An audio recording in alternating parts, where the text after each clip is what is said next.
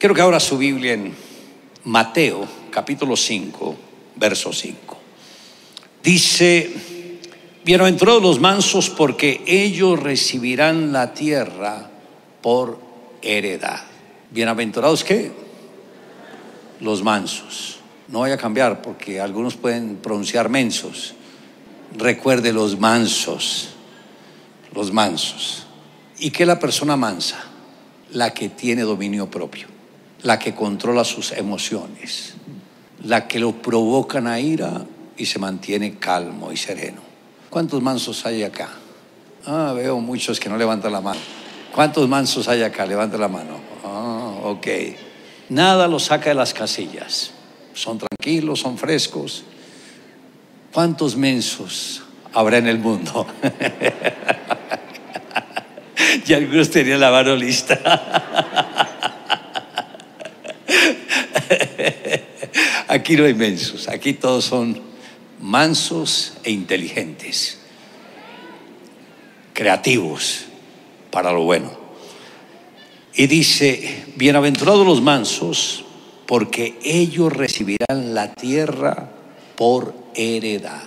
Note que las personas que tienen dominio propio heredarán la tierra. Diga conmigo, Señor Jesús, habla mi vida, ministra mi corazón que hoy tu palabra me sea revelada, para que yo la entienda, la guarde, la declare y la practique. Mira que te lo pido en el nombre de Jesús. Amén y amén. Bienaventurados los mansos porque ellos heredarán la tierra. Y en Mateo capítulo 11, versos 28 al 30, el Señor Jesucristo dijo, venid a mí todos los que estáis trabajados y cargados y yo os haré descansar. Llevad mi yugo sobre vosotros y aprended de mí que soy manso y humilde de corazón y hallaréis descanso para vuestras almas. Note que el mismo Señor hace una invitación. Dice, venid a mí. ¿Quiénes? Dice, todos los que estáis trabajados y cargados. ¿A cuánto les toca trabajar mucho y que sienten que están fatigados con todo el esfuerzo que tienen que hacer y que los recursos no se ven? Yo creo que son muchos. Pero el mismo Señor dice, venid a mí, todos los que tienen esas cargas, que sienten o piensan, no sé cuánto voy a seguir soportando, más esto. Y él dice, venid a mí, que yo os haré descansar. En otras palabras, es como aquel hombre que estaba llevando una carga muy pesada sobre sus hombros, estaba subiendo una montaña y un camión que estaba subiendo, el chofer, cuando lo vio, tuvo compasión de él y le dijo, amigo, sube por la parte de atrás para que descanses tu carga. Y él, muy agradecido, subió. El vehículo avanzó, pero cuando mira por el retrovisor, ve que el Señor todavía sigue sudando. Y fue porque no había soltado la carga. ¿Qué quiere decir eso? Que cuando uno acepta a Jesús, trae una carga, pero no la suelta. El Señor lo mira por el retrovisor y dice, uy, este está sudado, angustiado. Claro, no ha soltado la carga. ¿Ustedes ya soltaron la carga? ¿O la siguen llevando? Por eso el Señor hace la invitación, venid a mí, los que estáis trabajados y cargados, y yo os haré descansar. En el libro de Mateo, capítulo 9, versos 35 al 36. El Señor está como que orientando a las personas. Y es interesante que después de esta orientación pasa al capítulo 10 y es cuando Jesús escoge su equipo de 12. Y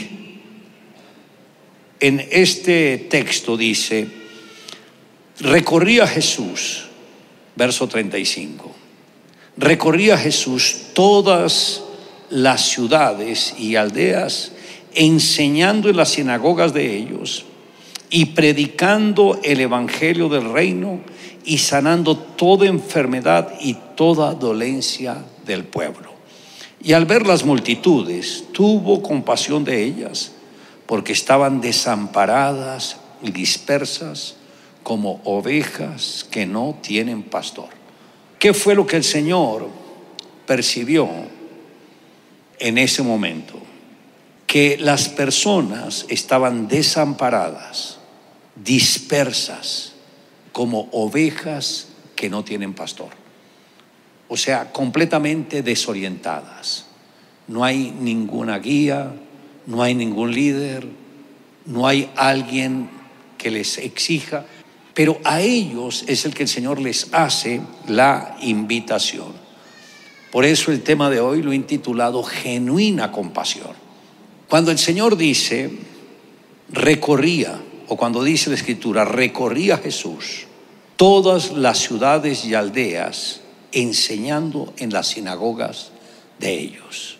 Recorría. Jesús vino a este mundo con una misión. ¿Cuál fue la misión? Sí, ganar almas. Pero Jesús sabía que tenía un tiempo muy limitado. Tenía que hacer un trabajo que fuese eficaz y en corto tiempo, porque el misterio de él solamente duró tres años y medio. Y luego tenía que presentar la gran victoria ante el Padre. Pero esos tres años y medio Jesús logró todo lo que se había propuesto. Y esta es como que una de sus giras, creo que su primera gira misionera, porque iba recorriendo, como dice acá, ciudades y aldeas. Y la recorría enseñando en las sinagogas de ellos y predicando el Evangelio del reino. Cuando uno entiende que hay un llamado, que Dios nos da una meta, una responsabilidad, se requiere diligencia. En el caso del Señor Jesús, Él muy diligentemente recorría ese trabajo. ¿Y por qué? Porque en la vida que uno va teniendo contacto con las personas, va descubriendo cuáles son las necesidades de ellos. La mejor manera para evangelizar es cuando uno sale y se conecta con las personas. Pero en tiempo de pandemia, ustedes se dieron cuenta que toda la dinámica cambió. Ahora no se requería que estuviéramos presencialmente para orar por los enfermos, porque todo este tiempo me ha tocado orar por miles de personas, la gran mayoría con el problema del COVID y hemos visto milagros de toda índole, de toda índole, pero milagros así sobrenaturales. Algunos son, fueron inmediatamente, otros tomaron más tiempo. Pero esa medida que uno está avanzando, va conociendo de primera mano las necesidades de ellos. Entonces Jesús recorría. Ahora piense que tú tienes un llamado por el Señor a representarlo a Él en esta tierra, ¿qué tiene que hacer? Buscar dónde están los necesitados. Ahora es muy fácil, lo puede encontrar entre familiares, entre amigos, entre conocidos, y buscar la manera de llegar a ellos. Una de las grandes estrategias que recomiendo para cuando van a conquistar personas que, que no conocen de Dios y que son posiblemente conocidos de ustedes. Recomiendo una estrategia muy sencilla, que anoten los nombres de tres personas y dedican un mes de oración por ellas. Y después del mes buscan o procuran una cita personal de una manera individual con cada uno de ellos.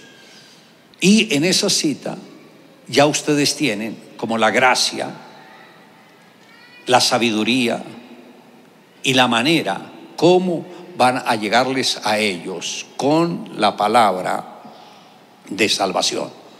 Esta estrategia es eficaz. y es poderosa. Casi siempre las personas dan ese paso. ¿Por qué 30 días? Recuerde en la época del profeta Daniel, el rey, presionaron al rey, los enemigos de Daniel, que la persona que orara por 30 días o en el lapso de 30 días, que llegara a ser una sola oración, fuese lanzado al foso de los leones. Y el rey ingenuamente firmó ese decreto sin percatarse que lo estaban sacando por causa de Daniel porque querían deshacerse de él. Usted ya conoce el resto de la historia. 30 días. Entonces, ustedes por 30 días oran. Anoten los nombres de las tres personas y oran. En esa oración, Señor, pedimos que tú nos des gracia para que cuando le hablemos a esta persona el corazón esté abierto y te acepte a ti como el Salvador. Entonces eso crea la atmósfera. Y así hemos visto muchas conversiones. Y Jesús recorría ciudades y aldeas llevando el Evangelio del reino. Y, por ejemplo, cuando él empezó su ministerio, Juan el Bautista, que fue el precursor de Jesús, él fue el que empezó a abrir la brecha para decir que venía el Mesías. Aún él no había identificado quién era el Mesías, pero Dios le había dado la instrucción, la señal de, de lo que ocurriría en aquel que era el Mesías. Y Juan lo vio en el Evangelio de Juan capítulo 1, verso 29 Dice, el siguiente día vio Juan a Jesús que venía a él y dijo, he aquí el Cordero de Dios que quita el pecado del mundo.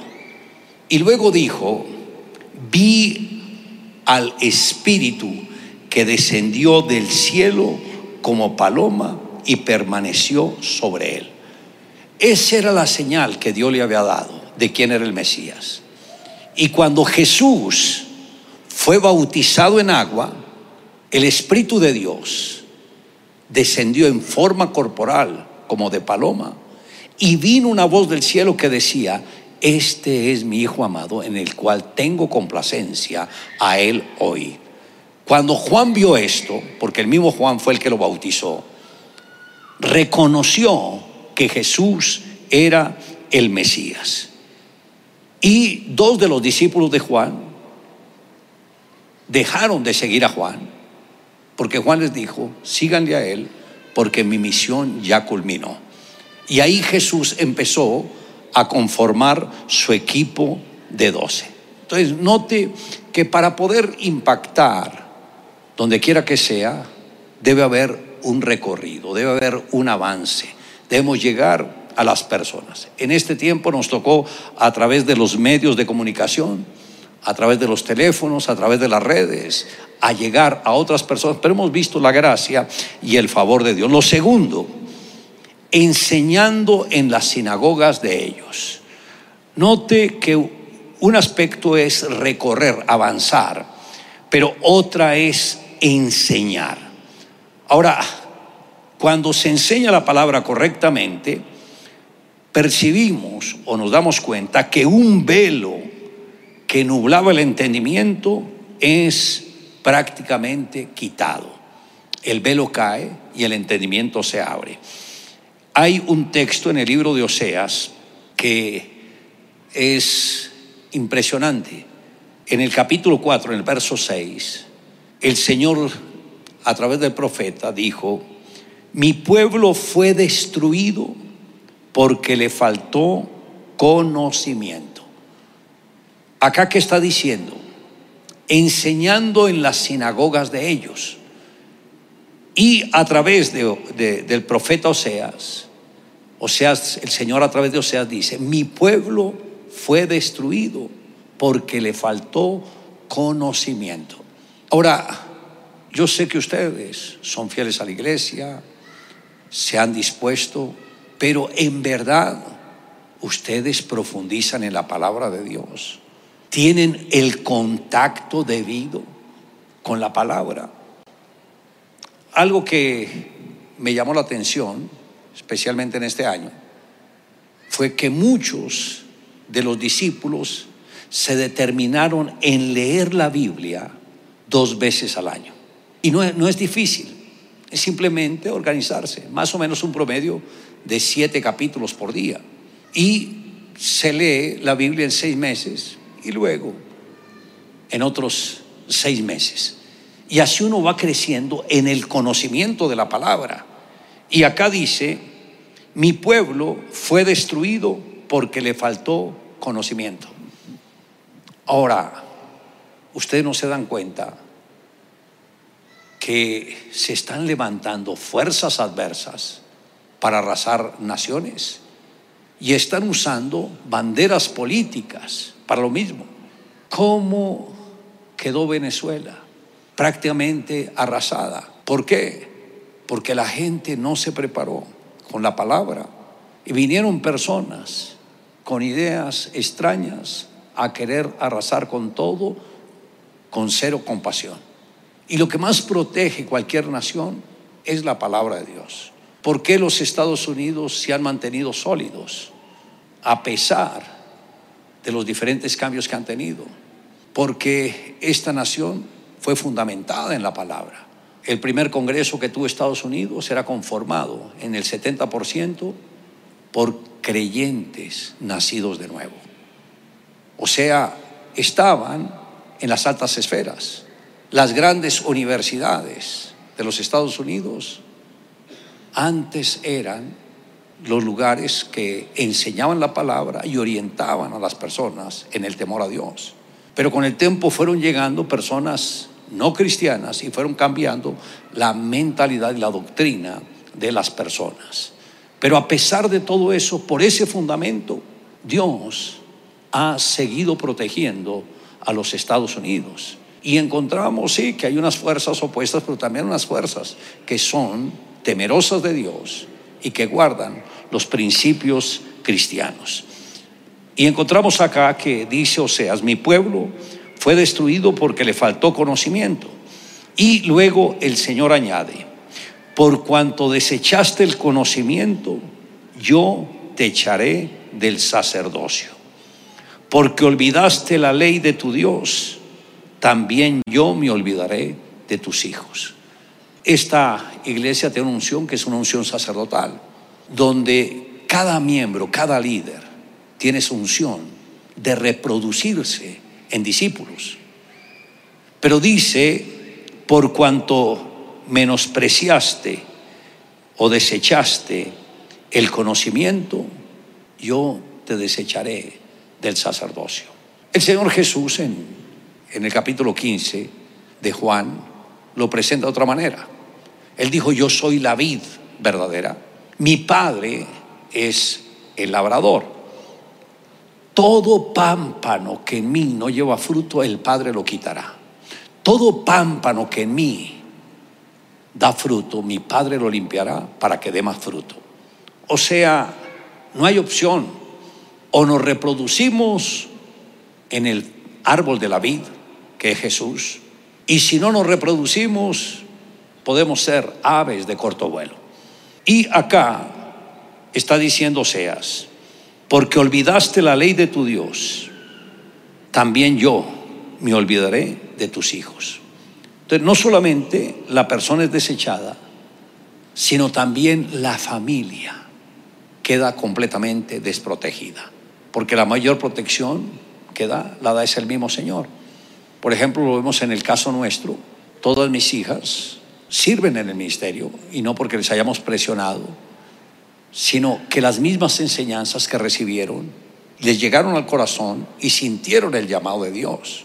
Mi hijo Matías, que ahora tiene 13 años, ya va a cumplir 14, él sí, le damos siempre devocional, siempre estudiamos la Biblia, todo, pero nunca lo presionamos en lo más mínimo, hasta que hace como un año atrás me dijo, papi, fue que me invitaron a predicar online, ¿no? Para la iglesia de Cúcuta. Y le dije, ¿y tú qué dijiste? que sí. ¿Y cuándo va a ser la prédica? Pasado mañana. Yo, ah, bueno, hijo. Y dio una enseñanza tremenda que la publiqué en las redes y yo creo que ningún, ninguno, nada de lo que había publicado antes había tenido tantos comentarios y tantos likes como ese. Y ahí él nació prácticamente al ministerio. Continuamente está enseñando a los discípulos que tiene, en el equipo donde está entrenándose, también lo invitan mucho a predicar. Y desde una temprana edad empiezan a hacer la obra de Dios. Y por eso mis hijas, juntamente con sus esposos, todos sirven a Dios con todo el corazón y tienen ministerios tremendos. Entonces es que Dios quiere también que se levanten familias sacerdotales. Y una familia sacerdotal es un cerco de protección alrededor de todos. Y lamentablemente acá en lo de Oseas uno ve cómo desaprovecharon el pueblo de Israel y lo que les vino fue el juicio donde luego la situación fue crítica para ellos. Entonces Jesús enseñaba en las sinagogas de ellos. Nosotros tenemos que enseñar. Si, si ustedes son líderes, tienen que esforzarse en enseñar. Y si son discípulos, tienen que esforzarse en, en aprender de la palabra, en memorizar la palabra. Ustedes deben tener una dinámica de saber cómo memorizar versos de la palabra. Hay varias dinámicas ahora, pero es fundamental. Cuando uno memoriza la palabra ya tiene una riqueza en el corazón. Por ejemplo, en, China, que los que son pastores los mandan a la cárcel. Ustedes recordarán que acá tuvimos al hombre celestial chino que ha estado en, varias ocasiones en la cárcel por predicar la palabra, no les dejan tener una Biblia. Y cuando él consiguió una Biblia, lo que hizo fue empezar a memorizar la palabra. Y la llegó a memorizar de tal manera que conoce casi los libros de la Biblia de memoria.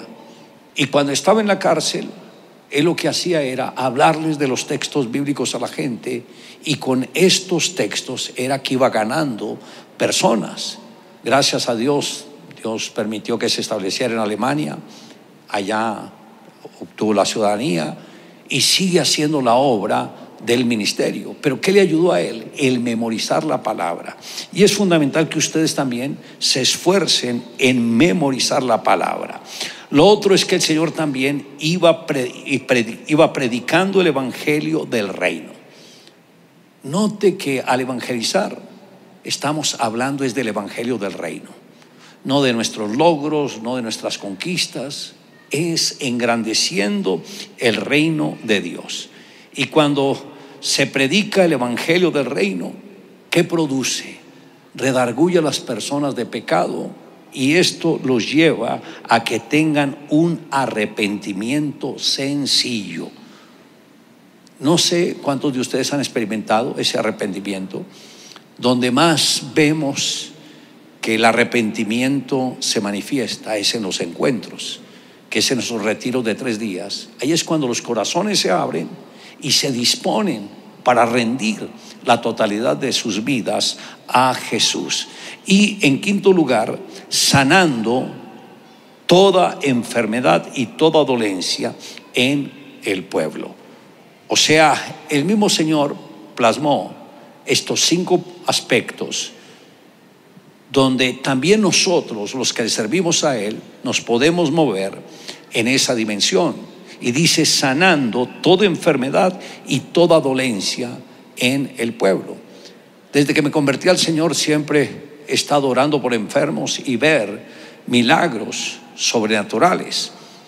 Pero en estos últimos años, por lo que más he tenido que orar es por personas contaminadas por el COVID-19. Y he visto cualquier cantidad de milagros, de personas que ya estaban entubadas. Dios hizo el milagro, las sanó, otras que están a punto de ser entubadas también. Pero hay casos en que las personas se mueren. ¿Por qué? Porque a veces Dios dice sí, otras veces dice no, y cada quien cumple su ciclo aquí en la tierra. Pero ha sido increíble la cantidad de miles de personas que han recibido la sanidad por causa de estos audios que envío por la sanidad. Todos los días estoy enviando muchos audios a personas contaminadas por el COVID y se, están, se está viendo la obra de Dios en ellos. Entonces, por eso es importante que entendamos que la genuina compasión es cuando uno le da a las personas como las herramientas para que ellas puedan salir adelante y librarse de cualquier situación. Ahora, quiero hacerles una pregunta. ¿Cómo está su relación con Dios? ¿En verdad siente que ha nacido de nuevo? ¿En verdad siente que su corazón está 100% con Jesús? Hubo un caso de, de un hombre que trabajaba en las minas. Eso fue en 1908 aproximadamente. Y hubo un derrumbe. Y todos los mineros quedaron prácticamente sepultados. Entonces ahí llegaron las personas que tenían que tratar con esto, sacando los cuerpos. Pero había un hombre que lo sacaron, un minero, completamente muerto. Uno lo llevaba de los pies, el otro lo llevaba de las manos, el cuerpo completamente tieso, como cuando alguien muere. Y cuando iban caminando ya hacia buscar el lugar para tomar los vehículos o en lo que le iban a llevar las carrozas, y la persona que lo llevaba por de las manos tropezó con algo y al tropezar soltó el cadáver y la cabeza golpeó contra el piso y cuando golpeó sale un grito estremecedor del cadáver. Ellos quedaron perplejos, volvió este hombre a la vida después de estar 48 horas muerto y Luego entendieron el por qué. La mamá de él era una mujer cristiana, temerosa de Dios. Y como que percibió el peligro, Dios le dio la revelación y ella empezó a cubrir a su hijo con oración. Luego la persona compartió su experiencia. Dijo, yo morí, pero me encontré en un lugar muy oscuro, vi dos personas, como todo está oscuro, pude ver sus aspectos por causa de relámpagos que habían. Y eran dos demonios. Y simplemente los demonios le dijeron que los hiciera. Y él los estaba siguiendo. Llegaron a un río, había una canoa. Le dijeron que subiera la canoa. Las dos personas se quedaron y en la canoa había otro demonio dirigiéndola. Cruzó al otro lado del río y le dijeron que saliera, salió y habían otros dos demonios esperándolo. Pero todo era oscuro, los veía cuando habían relámpagos y empezó a seguirlos. Dice que caminaron un largo tramo y de pronto él empezó a escuchar voces, muchas voces de quejido. Ah, ah, ah, ah y en la medida que iba avanzando, aumentaban el número de las voces. Y de pronto se encontró con un letrero que decía, bienvenido al infierno. Y luego ve un lago gigantesco con fuego y azufre, como lo dice la Biblia. Y los dos demonios que lo llevaban, uno lo tomó de los pies, el otro de las manos, y empezaron a balancearlo y luego lo arrojaron al lago. Y cuando iba a caer al lago, fue que el cuerpo cayó al piso, la cabeza golpeó contra el piso y él dio el grito y ahí fue donde recobró la vida. Estuvo a segundos de pasar la eternidad en el lago que arde con fuego y azufre. Note que esto se logró porque una persona estaba orando por él y era la mamá y esto lo protegió. Sabemos que hay dos caminos en nuestro destino eterno. La morada de Dios. Jesús dijo, voy pues a preparar lugar para vosotros, para que donde yo esté, vosotros también estéis. Esa es una morada. Y la otra es el lago de fuego, el lago que, el lago que arde con fuego y azufre. Los que lleguen allá jamás saldrán y el tormento será eterno. Y la estrategia del diablo es que las personas ignoren la palabra para no pensar en el destino eterno y se convierte como en la satisfacción del diablo de a cuántos logró llevar al infierno. El diablo sabe que él ya perdió todo, que el Señor es un Dios de tiempos y en el tiempo establecido Satanás va a ser lanzado al lago que arde con fuego y azufre. Todavía no ha sido lanzado, por eso hace tantos estragos. Pero él antes de que lo lancen allá, quiere contaminar muchas vidas. Por eso dice, velad, porque Satanás anda como león rugiente buscando a quien devorar que ustedes no caigan en las garras de Él, sino que vuelvan el corazón a Jesús y que tengan una genuina conversión. Ahí es cuando uno experimenta el nuevo nacimiento. Ahora, sinceramente, ¿cómo está su corazón? ¿Está comprometido 100% con Dios o cree que es necesario renovar su compromiso con Él? ¿Cuántos quisieran renovar ese compromiso con el Señor? Que levanten las manos. Ok, me gustaría que estuviesen en pie, por favor.